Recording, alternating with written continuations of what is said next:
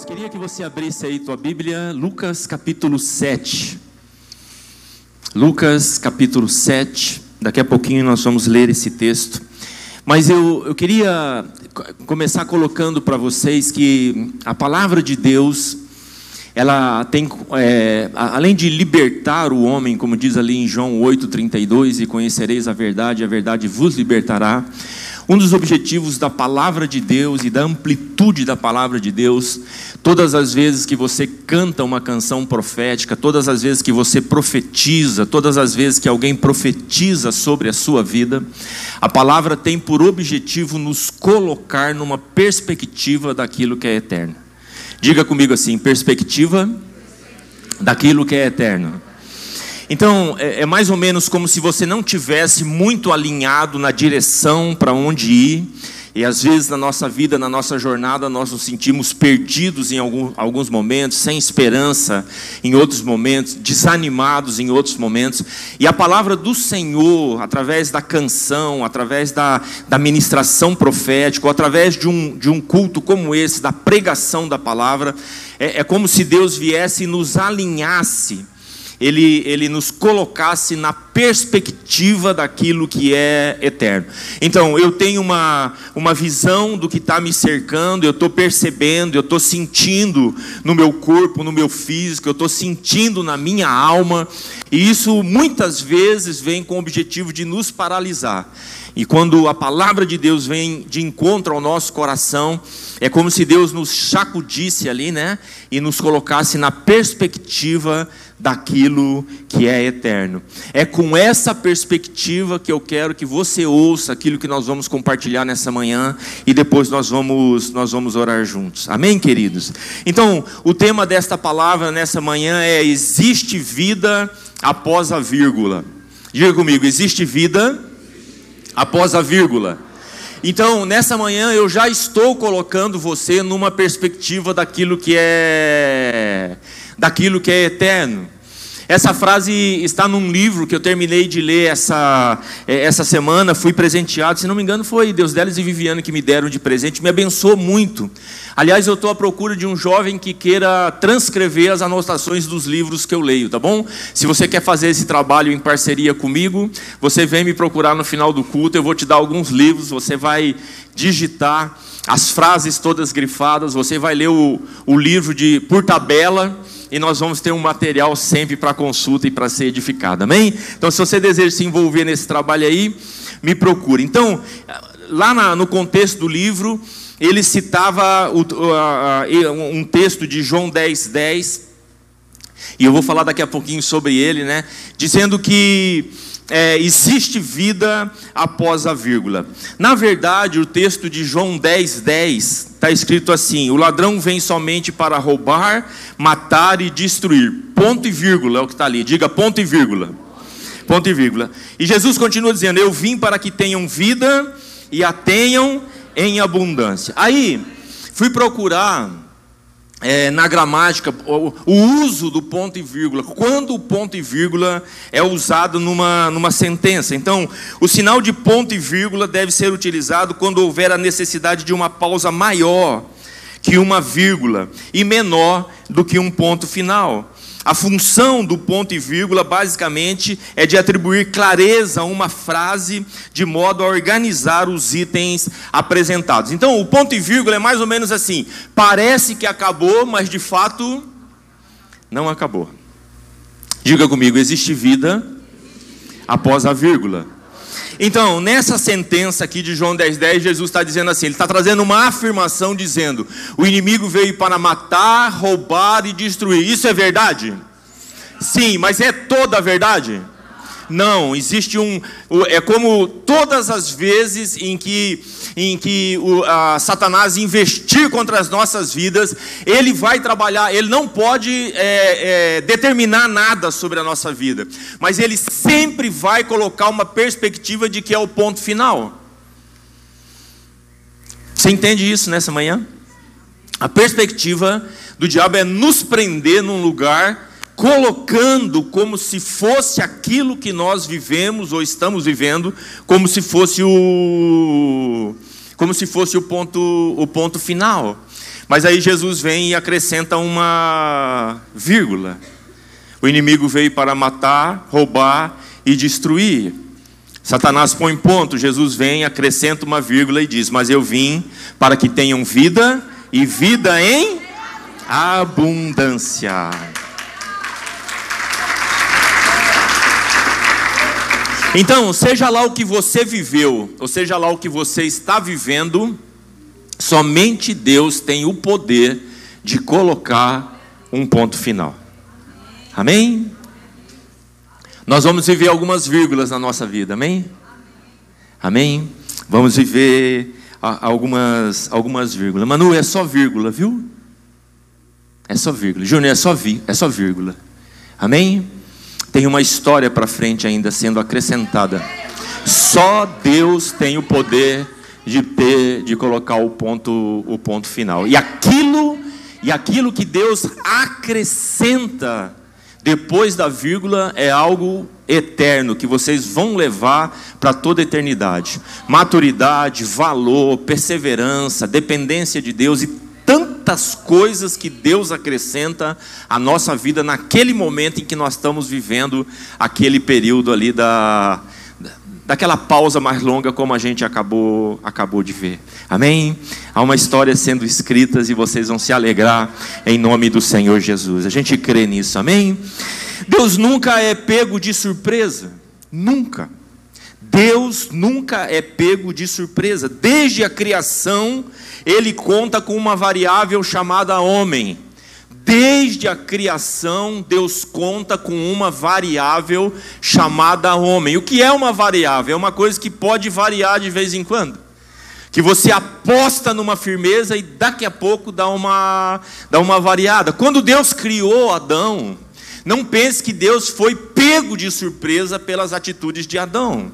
Deus não foi pego de surpresa com o pecado de, de Adão. A eternidade não foi desmantelada, caiu, não. Aliás, diz que a, a palavra de Deus diz que antes da criação do mundo já havia trevas sobre a face do abismo. E Deus vem colocando ordem em todas, em todas as coisas. Então Deus sempre conta com essa variável é, nas nossas vidas.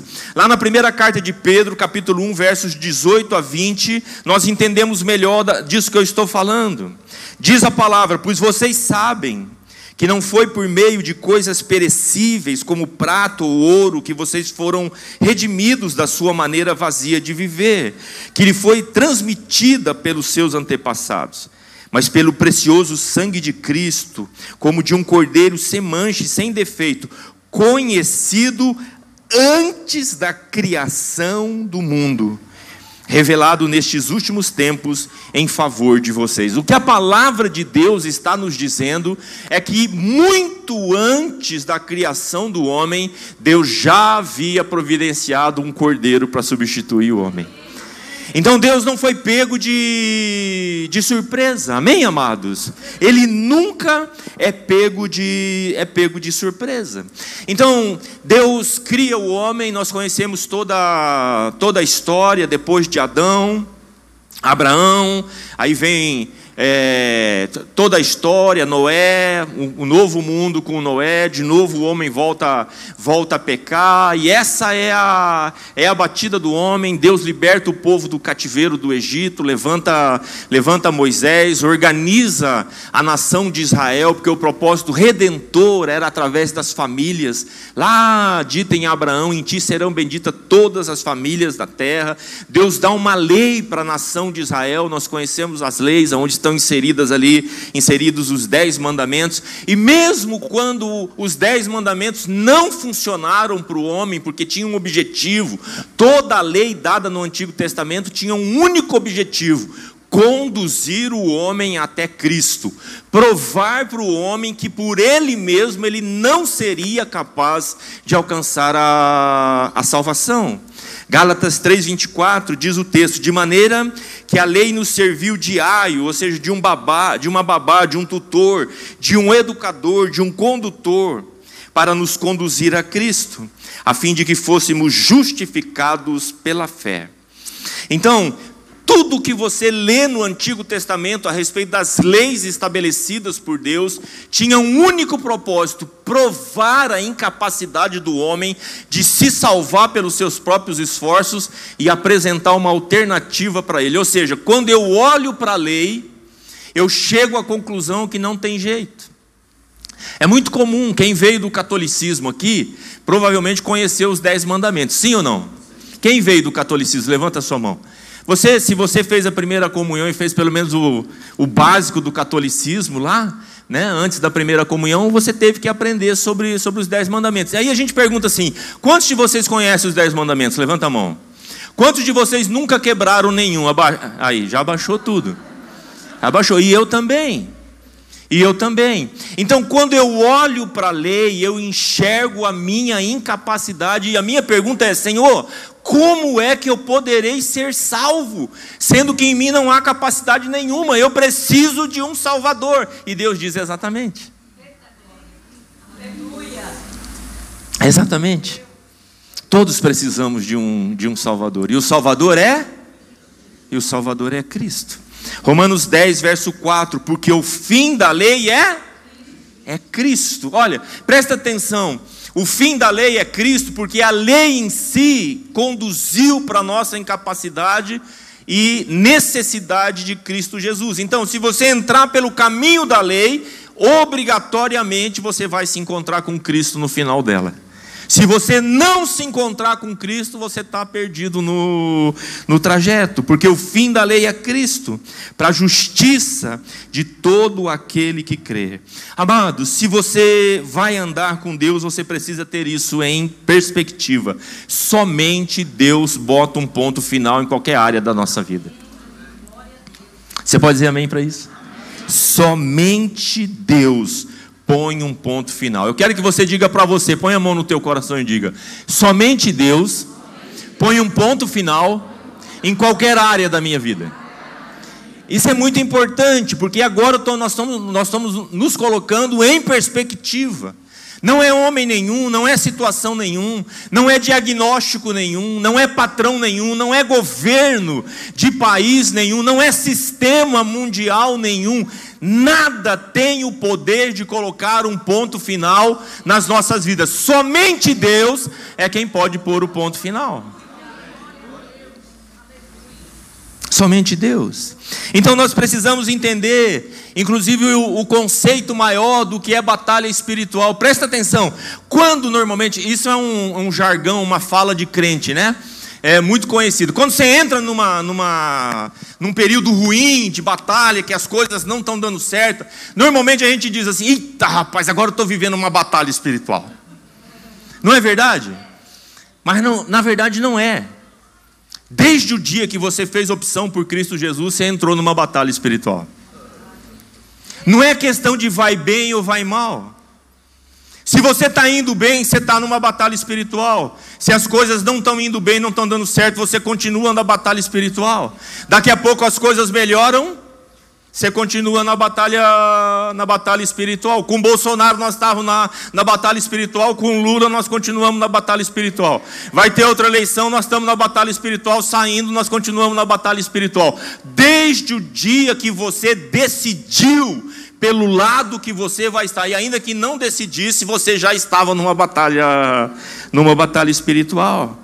Então, ao se posicionar ao lado de Deus, nós sabemos que somos mais do que vencedores em Cristo Jesus, mas nós continuamos vivendo num mundo hostil. Por isso que Jesus diz, João 16, 33, no mundo tereis aflições. Mas tem de bom ânimo, eu venci o mundo. Ou seja, vocês estão inseridos no mundo hostil. É por isso que tragédias acontecem. É por isso que pessoas fazem coisas ruins e nós estamos nesse meio. Então alguém entra numa escola, que nem aconteceu aqui no, no Espírito Santo, armado, um louco, destrambelhado, sei lá o que aconteceu, não conheço o contexto total, e resolve disparar em todo mundo que está ali na frente. Eventualmente, um filho de Deus morre naquele lugar. Estamos inseridos num mundo, num mundo hostil. E essa hostilidade vai criar pressão de todos, de todos os lados. Amém, queridos? Isso é muito importante. Agora, importante nós notarmos, ainda falando sobre esse contexto, eu ainda continuo colocando vocês em perspectiva, amém? ajustando aqui para a gente compreender as verdades da palavra de Deus. Quando você olha a vida de Jesus, aonde foi a primeira batalha de Jesus logo depois de ser batizado? Foi no deserto. Quem foi que conduziu Jesus ao deserto? Foi o Espírito Santo. Ele venceu Satanás no deserto, sim ou não? Sim. Olha que coisa interessante. O diabo ele venceu lá no deserto. Mas no Getsemane, na oração que saiu, onde o suor se transformou em sangue, a batalha não era contra Satanás, a batalha era contra quem? Contra a própria, diga, contra a própria vontade. Você, você nota o que significa batalha, batalha espiritual? Muitas vezes nós estamos atribuindo a Satanás algo que não tem a ver com Satanás, tem a ver com a nossa carne, tem a ver com a nossa vontade tem a ver com os nossos conceitos, a forma como a gente elabora, processa, vive a nossa vida cristã. Então Jesus está no Getsemane, ele está pedindo oração junto com os discípulos. Hoje pela manhã ainda eu relia esse texto, ele diz assim: rapaz, venham comigo para a gente poder estar no lugar de oração. Os discípulos fazem o quê? Eles dormem naquele lugar, a pressão é tanta que eles dormem, não é uma vez nem duas. Jesus volta para ver algumas vezes se eles estão ligados no processo, mas eles não estão. E diz que naquele lugar a maior batalha de Jesus é contra a sua própria vontade. Tanto é que ele diz assim: Pai, se possível, passa de mim este cálice, mas não seja feita. Que cálice era esse, a não ser a própria batalha contra a vontade dele? Tem algo que precisa ser dominado na nossa vida, que é a nossa própria vontade. Quantos têm vontades? E um dos maiores dos nossos problemas não é nem o diabo, é a nossa própria vontade. É a nossa própria vontade. A gente é cheio de vontade. Aquilo que a gente vê, aquilo que a gente enxerga, desperta em nós vontades. Vontade de fazer, de ser reconhecido, de ter, de poder, de estar, de fazer, vontade. Então, o crente mais maduro conhecido é aquele que é capaz de administrar, exercer domínio próprio sobre a sua própria vontade. É por isso que a lei tenta determinar: olha, presta atenção, como pai, você não deve ficar ensinando para o teu filho, assim, ó, oh, não, não, não faça isso, não faça aquilo. Você precisa ensinar teu filho a tomar decisões. Eu, como pastor, não tenho que dizer para você que roupa você usa, que roupa você não usa, o que você bebe, o que você não bebe, aonde você vai, aonde você não vai. Esse não é meu papel como pastor. Meu, meu papel como pastor é ensinar você a tomar decisões à luz da palavra de Deus.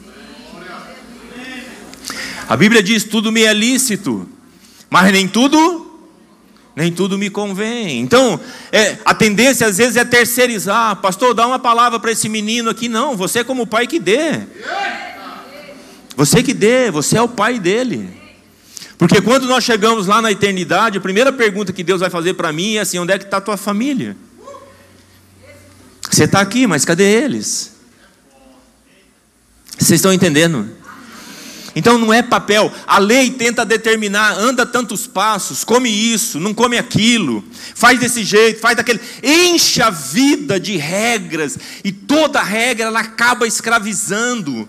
A liberdade em Cristo nos dá os poderes de escolha. Agora escolher da forma da forma certa.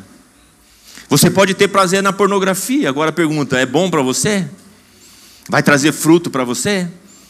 Preciso ensinar você a não, a não andar por esse caminho, a tomar a decisão certa, dizer não para isso, dizer não para as drogas, dizer não para a fofoca, administrar a sua própria a sua própria vontade. Você pode dizer amém? amém. Diga comigo, existe vida após a vírgula. Lucas capítulo 7, agora em perspectiva ajustado. Lucas 7, a partir do verso 11, a história da viúva de Naim. Naim não é um homem, mas é uma cidade. A viúva da cidade de Naim.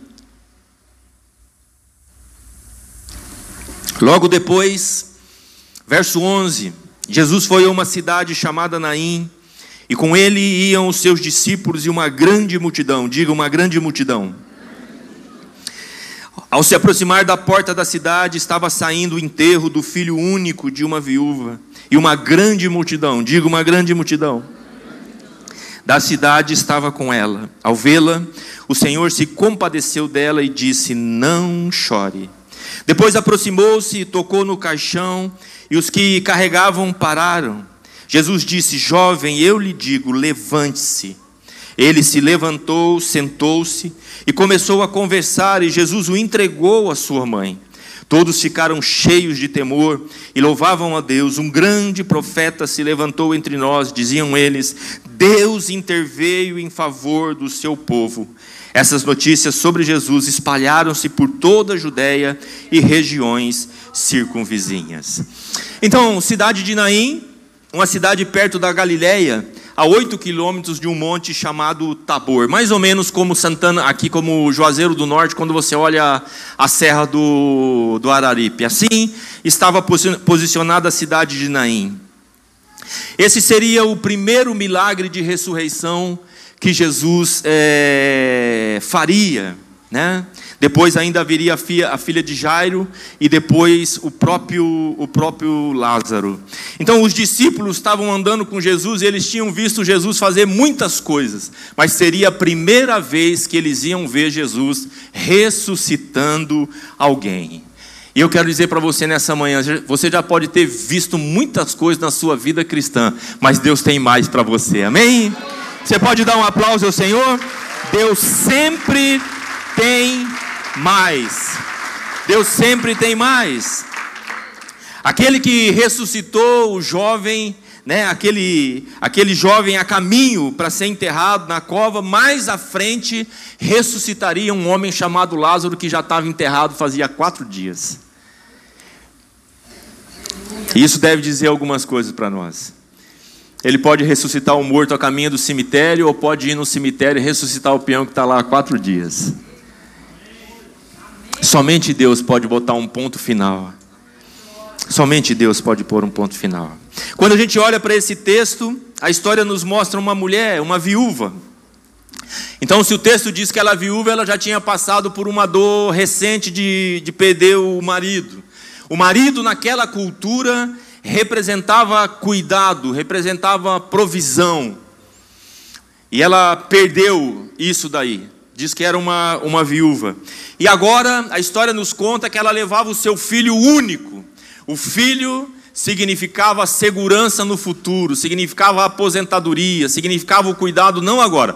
Agora o marido cuidava, no futuro os filhos tinham a responsabilidade na cultura judaica de cuidar de cuidar dos seus, é, dos seus pais. Então ela perdeu o cuidado no presente e perdeu também a segurança do do futuro. Esta é é a mulher.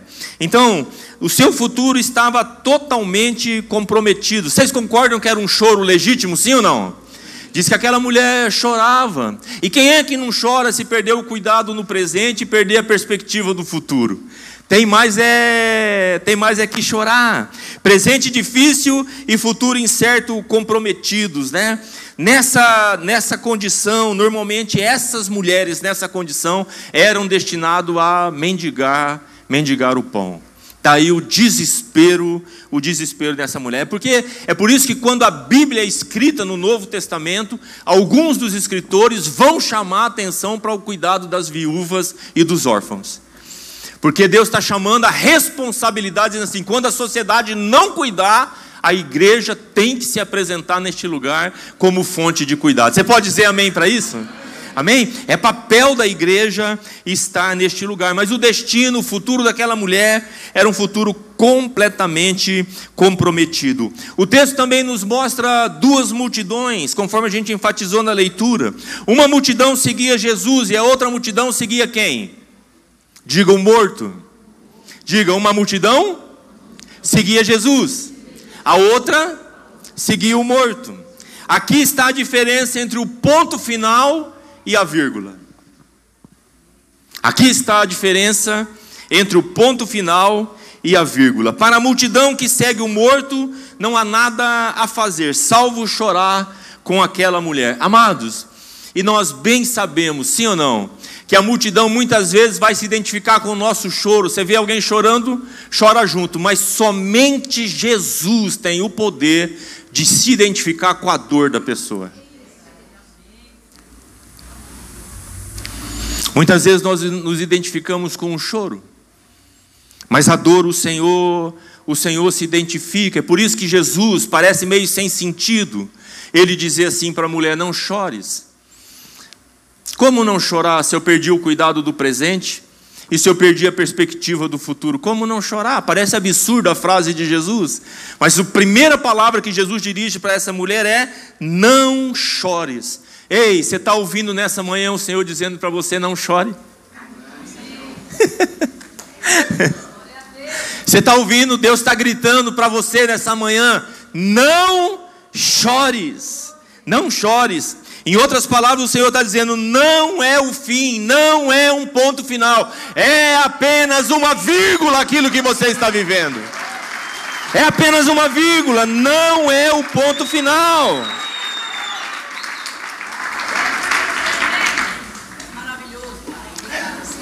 Não chores, não chores. Sabe quando a gente chora? A gente chora quando acha que é o ponto final, quando sente que é o ponto final. Quando a nossa alma está comprometida com o ponto final, Jesus aparece exatamente nessa circunstância, dizendo: Não chores, porque não é o ponto final. Eu vou colocar uma vírgula nessa história aqui. E a história vai continuar, não é o fim. Não é o fim. Vemos aqui no texto também dois filhos únicos. Dois filhos únicos. Um morto que dentro de instantes viveria, e um vivo que dentro de alguns dias morreria. Um filho único que estava morto e dentro de instantes viveria, e um filho único vivo que dentro de alguns dias morreria. Eu fico pensando no, no coração do nosso Deus, amados, porque por mais duro que seja, uma coisa é carregar um filho morto para ser enterrado. A outra coisa é você carregar um filho vivo para ser morto, sim ou não? Você entende a diferença? Você entende o que Jesus fez por nós? Você entende o que Deus fez?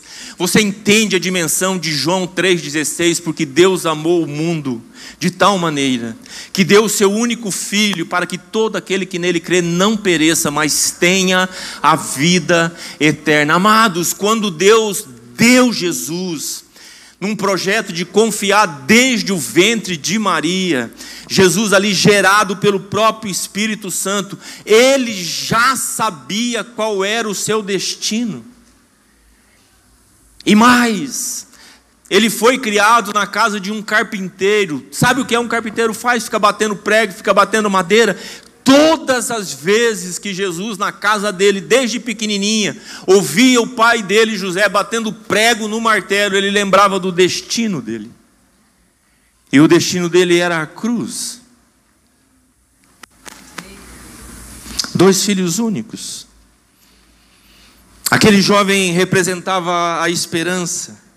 Naturalmente, para a multidão e para a própria mãe, era o ponto final. Mas Jesus muda a escrita. Diga comigo, Jesus muda a escrita. Eita coisa linda, amados. Às vezes a gente acha que a gente nasceu já com. Não, aconteceu tanta coisa na minha vida que não tem outro jeito, não. É para aqui mesmo, está escrito. Eu vou morrer disso, vou fazer nada. Quando Jesus se apresenta, quando Jesus entra, quando Jesus se move, quando o Espírito Santo vem, Deus muda a escrita e ele pega um ponto final, acrescenta uma vírgula e diz: Eu tenho algo mais a dizer, eu tenho algo mais a fazer. Amém? Ouça o que o Espírito Santo está te dizendo nesta manhã: não chore, não chore. E mais, diz o texto, ele olha então para aquele jovem e diz: levante-se. A mãe ele diz: não chore. Ao jovem ele diz: levante-se. Para você nessa manhã ele diz as duas coisas: não chore, levante-se. Levante-se. Levante-se. Levante-se. Amados, o que é que está em jogo aqui? Mais do que a restituição de um filho, o que está em jogo aqui é a revelação de quem é Jesus. No verso 16 nós lemos: Todos ficaram cheios de temor e louvavam a Deus. Uma grande, um grande profeta se levantou entre nós. Diziam eles: Deus interveio em favor do seu povo. Ouça nessa manhã. Não é um ponto final, ele vai colocar uma vírgula, ele vai vir e vai intervir ao teu favor, ele vai mudar a tua sorte. Amém, queridos? Aleluia. É. E hoje, o que é o que está em jogo hoje aqui? O que está em jogo hoje, nós precisamos decidir de qual multidão nós vamos fazer parte, qual multidão nós vamos, nós vamos seguir, quais verdades você vai tomar para a sua vida. Você vai seguir a multidão que vive chorando e acreditando no ponto final. Tá vendo a mãe chorando e eu choro junto. Naquela época tinham a, a, as carpideiras, né? Eu cheguei a ver lá no Paraná as carpideiras atuando. Fui num velório, eu nunca vi tanta gente chorando. Falei, meu Deus, essa pessoa era, era importante. Depois descobri que não, que era uma prática de chorar. Elas eram chamadas para chorar naquele lugar, choradeiras profissionais. Já viram isso não? Nunca viram aqui? Já viram, né? Você chega e tem um grupo, eu entrei, era a mãe de um amigo meu. O apelido dele era Pinduca. E quando eu entrei no quintal da casa dele, mais um choradeiro alto, uma gritaria, um choro desesperado. E depois eu descobri, quando terminou o choro, as mulheres já se recuperaram, já fizemos nosso papel, segue em frente. E às vezes nós estamos assim, e nós precisamos decidir nessa manhã de qual multidão nós vamos fazer parte. Viver chorando e acreditando em pontos finais, ou se render e servir aquele que tem o poder para mudar a história. Nós precisamos decidir. Amados, você entende? O ladrão veio somente para roubar, matar e destruir. Ponto e vírgula. Eu vim para que tenham vida e a tenham em abundância. Diga comigo mais uma vez: existe vida após a vírgula. Diga para o irmão que está do seu lado aí: existe vida após a vírgula. Diga para o irmão do outro lado: existe vida após a vírgula. Os músicos podem vir aqui, nós vamos orar. Amém, aleluia. Oh, Deus Quero convidar você aqui para esse lugar de altar. Você que está vivendo algo em sua vida e agora ajustado na perspectiva correta, você acha ou achava que era um ponto final. Está doendo, está difícil de entender, está difícil de compreender. Você está vivendo um momento de batalha. E às vezes nós chegamos à conclusão, sabe, amados? A gente tem visto muitas, muitas circunstâncias de casamento chegando e o, e o casal, ou um, do, um, um dos partes colocando um ponto, um ponto final, dizendo não, não dá mais. Ponto. Sempre dá. Vírgula.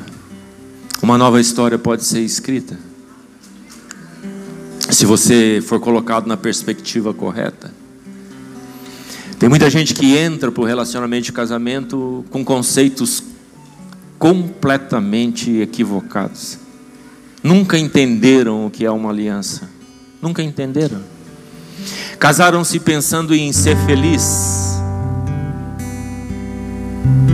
E a coisa mais difícil que tem, e ninguém é capaz, é fazer o outro feliz. Quem dera nós pudéssemos fazer a nós mesmos felizes. É um peso muito grande para ser atribuído para outra pessoa. É um equívoco.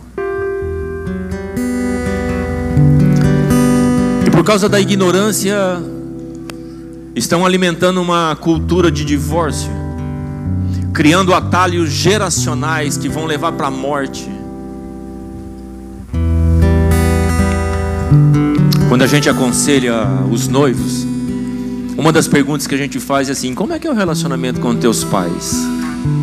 Como que é o relacionamento com os teus sogros? Porque os teus filhos vão precisar conviver com os avós para que ele tenha formação completa na identidade dele. Tem ajuste para fazer, Então diga, então vamos começar a fazer. Vá ao encontro. Peça perdão. Pastor, não consigo. Escreva. Sabe o que é? Transformar o ponto em ponto e vírgula e dizer uma nova história pode ser escrita. Pais que estão aqui e de repente desistem dos seus filhos. Perdi muito tempo, não dá mais para recuperar, não é verdade. Pais maduros chamam os seus filhos e dizem abertamente para eles, dizendo: Eu errei com vocês. Fiz isso, fiz aquilo, não devia ter feito. Eu quero pedir perdão para vocês. Eu não tinha o um entendimento, mas agora eu tenho. Nossa casa vai mudar, nossa vida vai mudar. Eu quero remir o tempo, eu quero estar com você.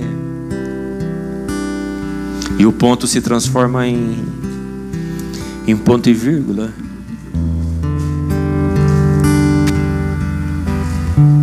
Talvez você esteja vivendo um momento assim.